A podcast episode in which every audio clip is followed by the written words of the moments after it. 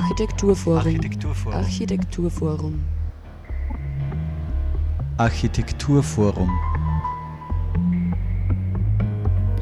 Hallo und herzlich willkommen zur heutigen Ausgabe der Sendereihe des Architekturforums Oberösterreich.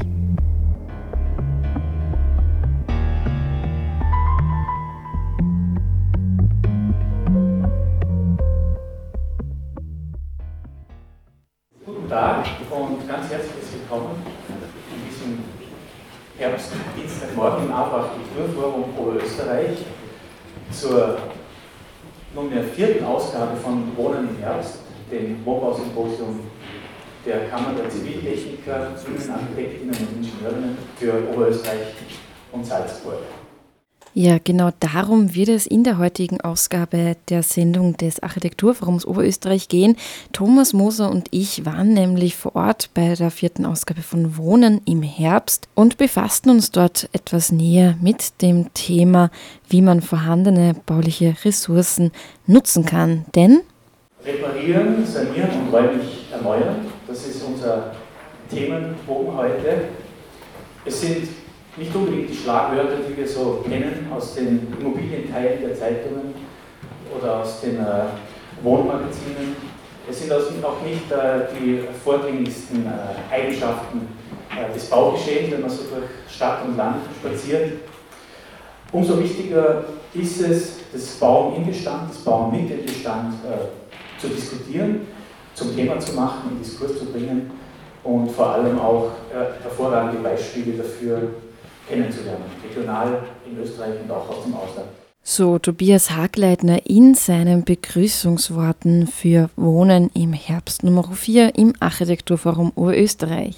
Wir waren vor Ort und haben Martin Uhrmann, einen der Organisatoren und Programmgestalter von Wohnen im Herbst, sowie die Architektin Julia Kick, welche einen Vortrag zum Thema von Stadeln und Geisterhäusern hielt, und Daniel Fuhrhopp, welcher vor Ort mit der etwas radikal wirkenden Forderung verbietet das Bauen auf sich aufmerksam machte, getroffen. Dazu jetzt kurz einen kleinen Ausschnitt aus seinem Vortrag als Einstimmung für das spätere Interview. Er ist Autor und Verleger.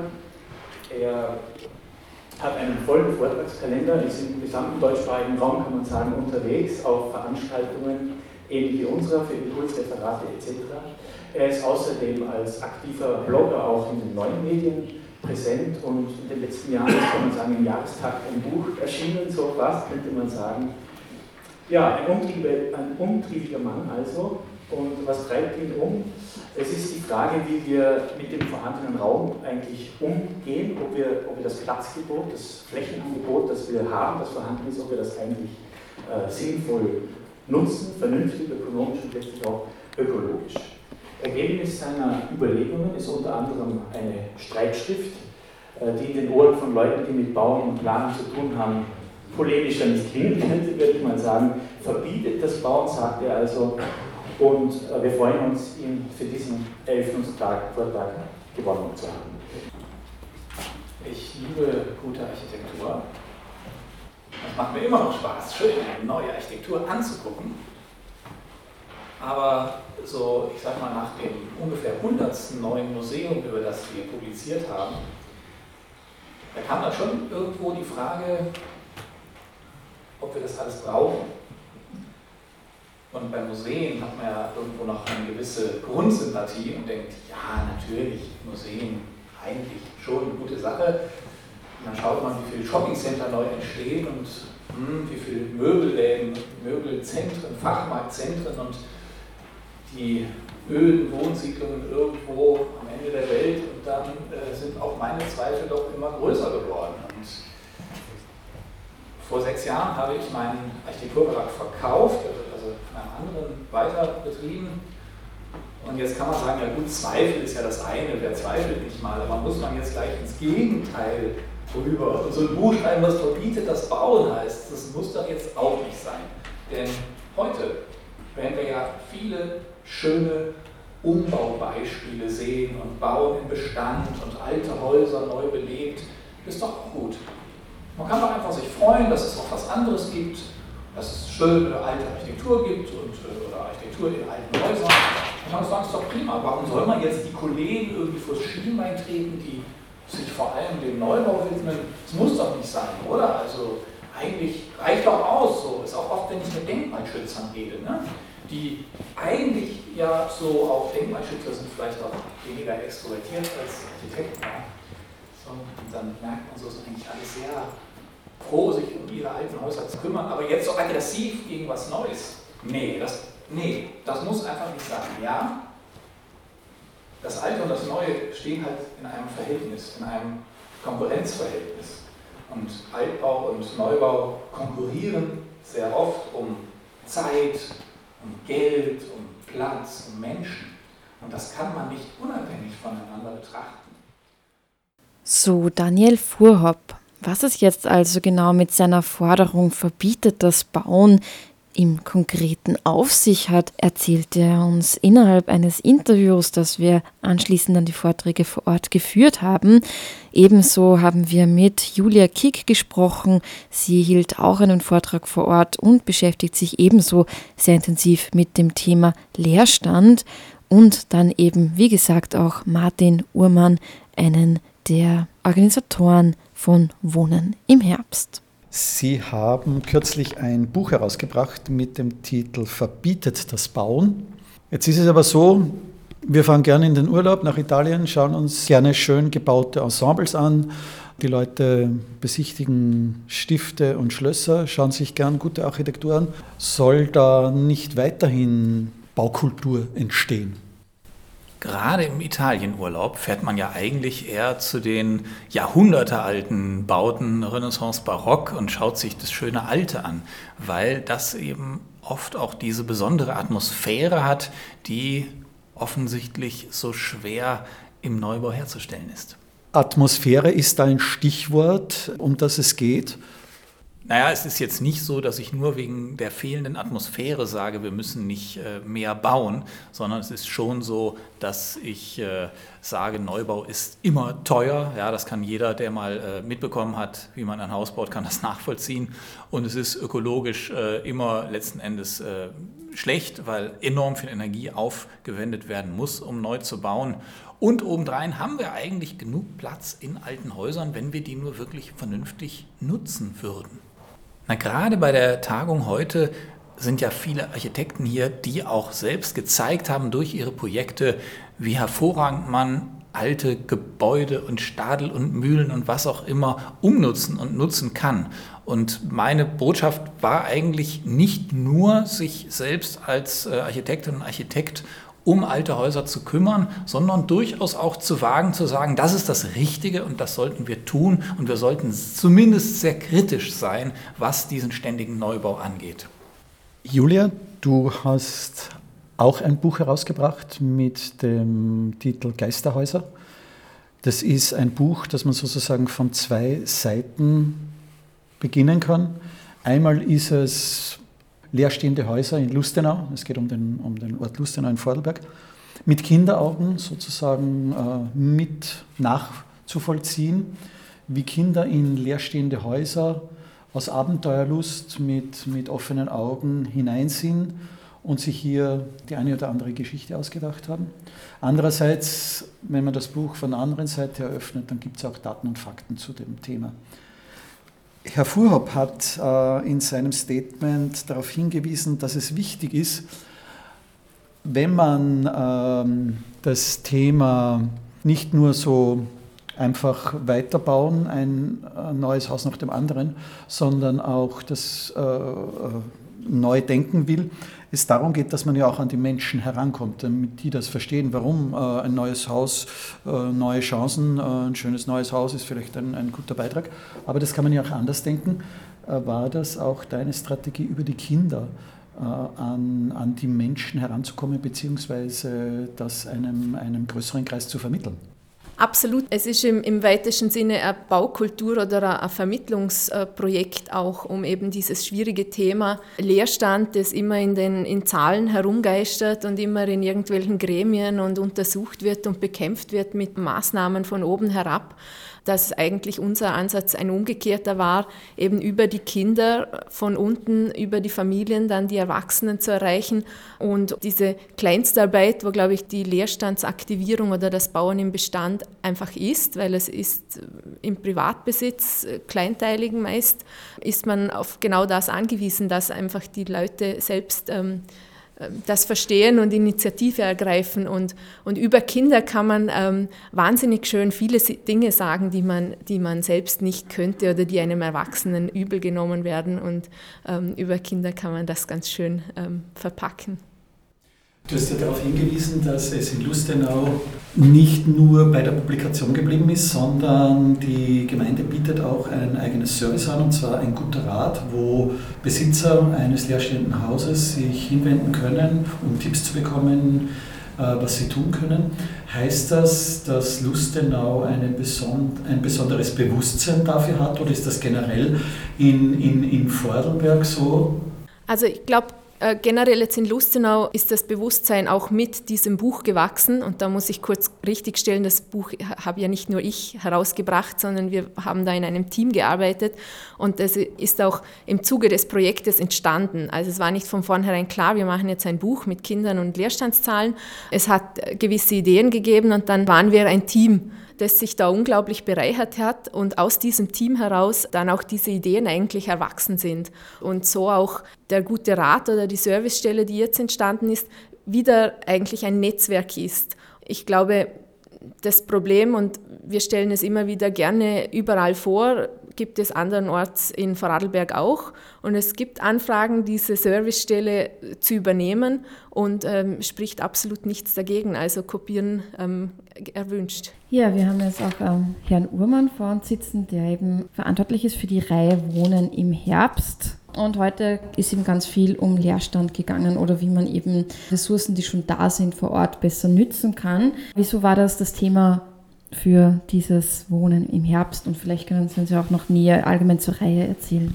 Kurz noch zur Berichtigung, natürlich bin ich nicht der Alleinverantwortliche, auch ähnlich wie es die Julia gesagt hat. Äh, äh, der Heinz Blöder äh, ist da sehr stark im Team gewesen und natürlich die, die Zivillechnikerkammer, die das Ganze organisiert und auch ähm, finanziert. Die Reihe an sich ist einfach darauf basierend, dass es vor einigen Jahren eben so einen gewissen so ein gewisses Murren in Oberösterreich gegeben hat, was auch den öffentlichen Wohnbau betrifft, und Anführungsstrichen sozialen Wohnbau, der eigentlich eine Entwicklung einnimmt, wo wir nicht mehr alle zufrieden sind.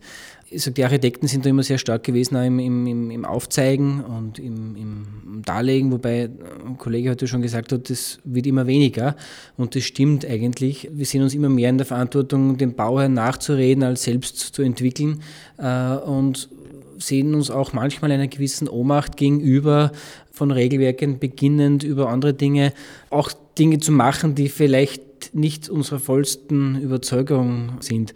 Und daher war uns diese Reihe des Wohnen im Herbst äh, auch sehr wichtig, wobei es nicht als Reihe geplant war.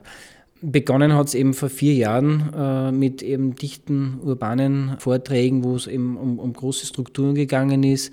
Das hat sich dann wieder äh, verlagert zum Wohnen ins, im Dorf, äh, wo, wo eben speziell die dörfliche Entwicklung in kleinen Strukturen besprochen wurde, diskutiert wurde. Äh, und heuer eben das Reparieren, Sanieren aus dem Grund, weil das eigentlich äh, sich herauskristallisiert hat, dass das so ein bisschen ein Overhead ist über das Ganze. Es ist eine, wie eine, eine Käseglocke, die sich über das ganze Thema irgendwie spannt und die das irgendwie immer wichtiger wird. Das heißt, das Reparieren, Sanieren der zigtausenden Quadratmeter Leerstand, wir in Österreich auch haben, ist schon ein Thema, das uns sehr stark betrifft, wo wir einfach umdenken müssen. Die Flächenressourcen, Landverbrauch etc. Es ist ein mannigfaltiges Thema, das natürlich schon sehr wichtig ist zu behandeln. Und das Wohnen im Herbst bietet einfach eine Plattform äh, für Interessierte, äh, für Bauherren, für Genossenschaften, für Politiker äh, und natürlich Kollegenschaften daran teilzunehmen und mitzuwirken und vielleicht auch ein bisschen als, als Ansporn oder als, als gewisse Stichworte mitzunehmen für das weitere Entwicklung und für das eigene Tun. Herr Fuhrhopp, sehen Sie im Zusammenhang mit der Position des Architekten in dieser Diskussion auch eine besondere Verantwortung bei ihm, Also man sollte jetzt die Erwartungen an Architekten nicht überstrapazieren. Architekten neigen ja manchmal selbst schon ein kleines bisschen dazu, dass sie die Lösung aller Probleme parat haben. Das ist vielleicht so eine Berufskrankheit. Und äh, ich würde es jetzt eher so sehen, naja, klar, äh, Architekten brauchen Aufträge und wenn es ein Projekt gibt, und er wird gebaut. Und da hat die Politik entschieden, was, wo, in welchen Dimensionen. Und es gibt noch einen Bauträger, der Auftraggeber ist. Ja, dann engt das die Möglichkeiten der Architekten sehr ein, was sie dann noch tun können. Sie können immer noch versuchen, es gut zu machen. Aber natürlich ist es schon so, dass es viele Aufgaben gibt für Architekten, die sich eben mit dem Bestand beschäftigen. Das hat man hier bei dem Symposium an fantastischen, sehr, sehr unterschiedlichen Projekten gesehen, ganz kleine, ganz große Projekte und rund um das Thema Raum, sage ich mal, also es ist nicht unbedingt nur ein klassischer Umbau, sondern Platz schaffen, Räume anders machen, Wohnungen zusammenlegen, Wohnungen trennen, Wohnungen teilen. Da gibt es enorm viele Aufgaben oder eben in der Beratung, wie da eben in Vorarlberg, ja, Beratung von Menschen, die selber nicht genau wissen, was sie mit ihrem Lehrstand anfangen. Da sind natürlich Architektinnen und Architekten wunderbar für geeignet, weil sie sich mit Raum auskennen. Da sie ja eben diese doch etwas radikal wirkende Forderung verbietet, das Bauen ähm, in den Raum geworfen haben. Wenn man sich jetzt überlegt, ähm, was es in nächster Zeit realistischer wäre, dass es verboten wird, wird wohl in nächster Zeit nicht passieren, schätze ich mal. Was gäbe es sonst noch für Alternativen? Weil es wird jetzt wahrscheinlich die nächsten Jahre nicht weniger gebaut werden, ähm, um das Ganze vielleicht dann trotzdem etwas ökologischer zu gestalten.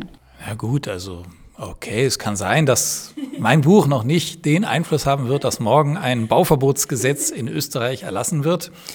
Aber man kann ja, sagen wir mal, Push and Pull äh, denken. Einerseits ist es aus sich heraus eigentlich logisch, dass all die Möglichkeiten sich vielleicht mehr verbreiten können, sollen, müssen, dürfen, wie wir aus den vorhandenen Wohnungen mehr machen. Weil es gibt halt diese Herausforderung, dass viele ältere Menschen allein im Haus übrig bleiben und was man da tun kann, das ist ja auch eine soziale Aufgabe und natürlich eine ökologische Aufgabe. Und da gibt es sicher viele Menschen, die offen sind dafür, dass man ihnen Vorschläge macht und dass man sagt, Wollt ihr vielleicht zusammenwohnen mit einer Person unter Miete? Wollt ihr mit mehreren zusammenwohnen? Also da können auch die Kommunen, denke ich, viel aktiver werden, diesen Menschen Angebote zu machen für diejenigen, die dafür offen sind. Und das ist dann sozusagen auf der positiven Seite etwas, wo auch Wohnraum besser genutzt wird und geschaffen wird. Und dadurch wird halt mancher Neubau einfach überflüssig. Allerdings denke ich nicht, dass es reicht. Und ich glaube schon, dass auch es Grenzen für die Art des Bauens geben wird eines Tages, und ich nehme aber an, dass das nicht in den Kommunen klappt, ja, weil die Bürgermeister in der Politik immer eingefangen sind. Ich glaube schon, dass wir vielleicht auf nationaler Ebene oder auf EU-Ebene irgendwann äh, angesichts des Klimawandels mal man erkennt, ja, mit dem Flächenverbrauch, das kriegen wir nicht in den Griff.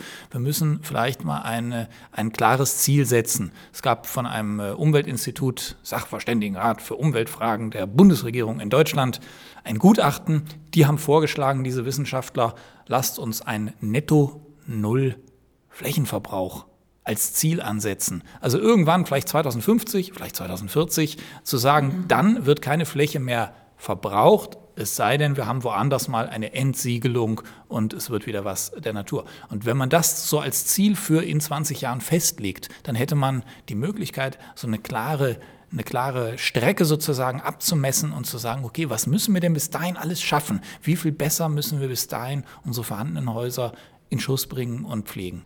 Sie haben ja auch Bücher geschrieben wie Willkommensstadt ähm, oder Einfach anders wohnen. Sind auch alles Themen, die sich verbinden quasi bei Ihren Büchern, kann man so sagen, nämlich Städte anders zu nützen oder vorhandene ähm, Bauwerke anders zu nützen. Aber vielleicht wollen Sie auf, auf diese Bücher auch noch etwas näher eingehen. Na, es war ein bisschen Schicksal. Am äh, 24. August 2015 kam mein Buch raus, Verbietet das Bauen. Und äh, man erinnert sich vielleicht auch hier in Österreich noch daran, dass es eine Woche später eine Pressekonferenz in Berlin gab mit unserer Bundeskanzlerin Angela Merkel, wo sie aktuelle Umstände ins Visier genommen hat und gesagt hat, dass wir das schon schaffen werden. Das war genau dann. Das heißt, ich habe ein Buch rausgebracht, wo ich viele Ideen gezeigt habe, wie können wir vorhandene Gebäude besser nutzen. Und dann kamen unheimlich viele auf mich zu und sagten, ist ja schön und gut, ja. Aber jetzt, jetzt kommen ja so viele Flüchtlinge, das ist ja der Wahnsinn, jetzt müssen wir bauen wie verrückt. Und ist es wirklich so?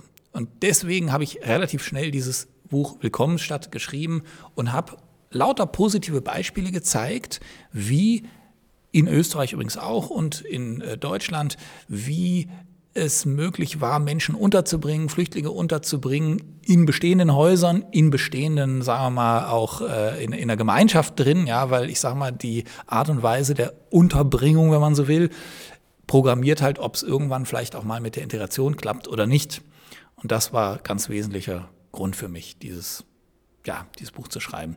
Und ansonsten, ja gut, es ist sehr äh, Knallfaust aufs Auge, verbietet das Bauen. Vielleicht hat es manche auch abgeschreckt. Es ist ein politisches Thema, aber es ist ja ganz persönliches Thema, wie wir wohnen.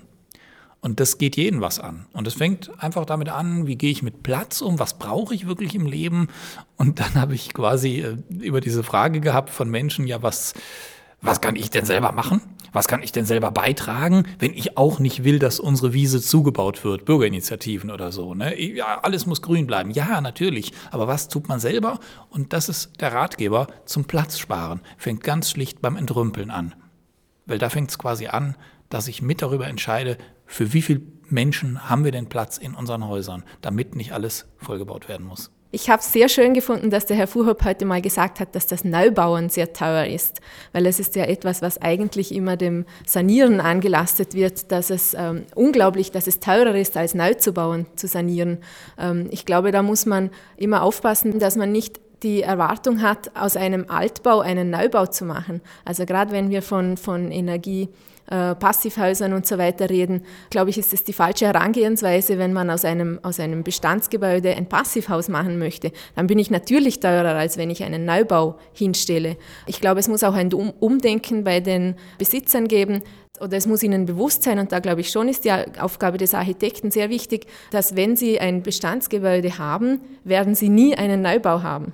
Wenn Sie aber Anforderungen haben an einen Neubau, dann werden Sie mit einer Sanierung nicht glücklich werden, beziehungsweise dann wird es die Kosten sprengen. Und ich glaube, das muss auch, so muss auch herangegangen werden an eine Sanierung, auch was das Räumliche anbelangt. Man muss mit dem umgehen, sinnvoll und schlau umgehen, klug umgehen, was schon da ist und nicht alles von vornherein völlig umzukrempeln, beziehungsweise eben die Beratung der Eigentümer, dass sie auch Räume erhalten werden, die einfach vielleicht ja nicht dem aus der Hochglanzzeitschrift ähm, entspricht, was, was ein Neubau kann. Ja, es wäre natürlich interessant. Das Ganze ist ja eben auch ein, ein, politisches Thema. Das heißt, natürlich können sich Privatpersonen, Bürger, Bürgerinnen ähm, engagieren für den Erhalt von Altbauten, beziehungsweise auch selbst etwas dafür tun, damit dieser erhalten wird. Aber es ist ja auch eine Sache der Politik. Deshalb die Frage, was würden Sie Bürger, Bürgerinnen raten, wie sie sich am besten engagieren können in dieser Hinsicht?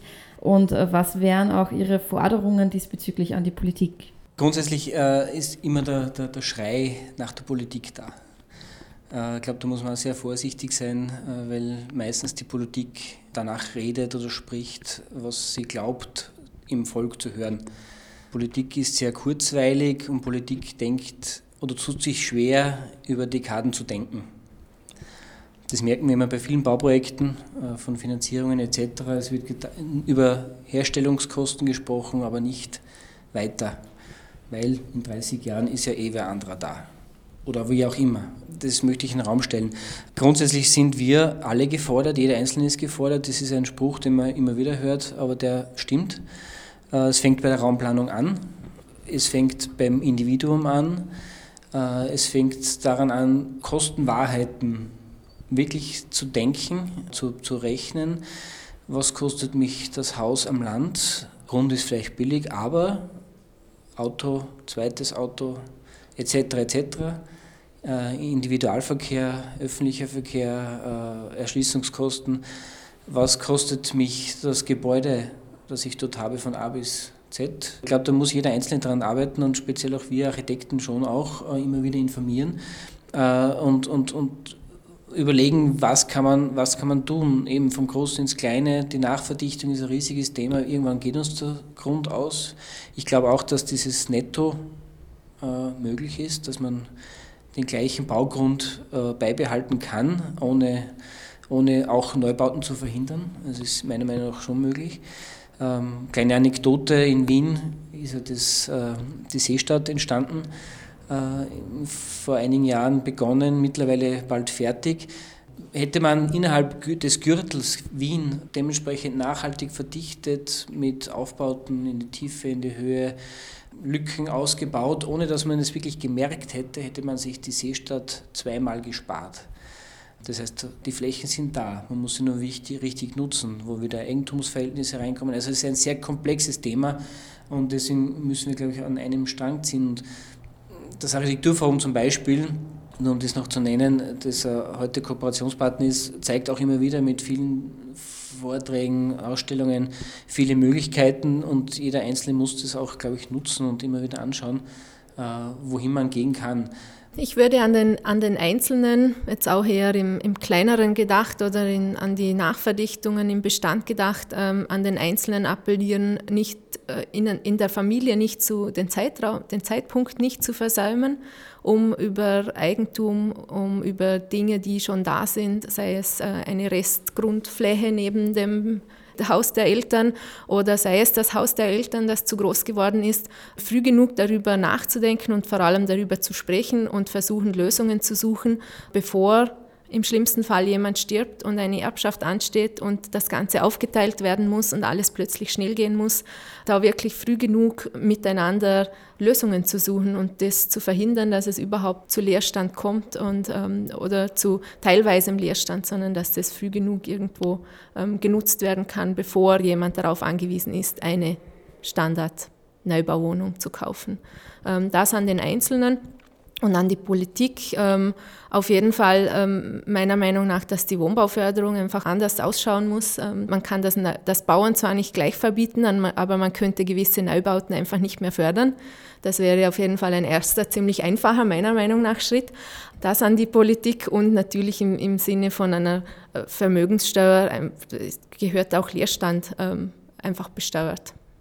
Und dann würde, glaube ich, schon, wenn es mich doch etwas kostet, ähm, das Haus einfach leer stehen zu lassen. Und wenn es nicht unglaublich viel ist, aber sobald es etwas kostet, ist es auch etwas wert. So die Architektin Julia Kick, die wir anschließend an Wohnen im Herbst Nummer 4 zum Thema Reparieren, Sanieren und räumlich erneuern interviewt haben. Ebenso zu hören waren der Programmgestalter Martin Uhrmann, sowie ein weiterer Vortragender, nämlich Daniel Fuhrhopp. Und damit kommen wir jetzt auch schon zu den nächsten Terminen im Architekturforum. Zwei stehen da schon morgen an, nämlich ein Baukulturstammtisch Nummer 8 ab 18 Uhr unter dem Motto Austausch. Der mexikanische AFOGAS-Künstler und Architekt Ivan Juarez präsentiert in einem Impuls seine international verorteten Mikrointerventionen und zeigt uns die während seines Aufenthalts gewonnenen Erkenntnisse über Linz. Durch seine Praxis hat er eine Reihe von Projekten entwickelt, die die natürliche und gebaute Umwelt in einem interdisziplinären Ansatz erforschen. Am 8.10. erwartet euch ab 19 Uhr Hinsenkamp Labor, der theoretische Diskurs im Labor. Das Linz Impulsprojekt Hinsenkamp Labor ist eine Auseinandersetzung mit der Unterführung Hinsenkampplatz in Linz-Urfer. Seit Juni 2018 wird die Unterführung durch verschiedenste künstlerische Eingriffe bespielt. Anschließend an die praktische Untersuchung wird der Ort von 4. bis 12. Oktober 2018 zum Diskussionsforum mit Vorträgen. Und einen Tag darauf, am Dienstag, den 9.10. ab 19 Uhr, wird die Ausstellung Alte Stadt Neu Denken eröffnet. Die Geschichte der Stadt Linz ist geprägt von Zäsuren und Wandlungsprozessen, Gewerbeansiedlungen und Industrialisierung führten ab Mitte des 19. Jahrhunderts zu städtebaulichen Erweiterungen und innovativen Bauprojekten. Auf soziales Engagement im Roten Linz folgte eine vom Nationalsozialismus indoktrinierte Baupolitik nach 1938. Nach dem Ende des Zweiten Weltkriegs bis 1955 entlang der Donau geteilt, expandierte die Stahlstadt als Industrie-, Wirtschafts- und Kulturstandort. Alte Stadt Neu Denken läuft dann noch bis 24. November 2018. Die Öffnung, wie gesagt, 9.10. um 19 Uhr.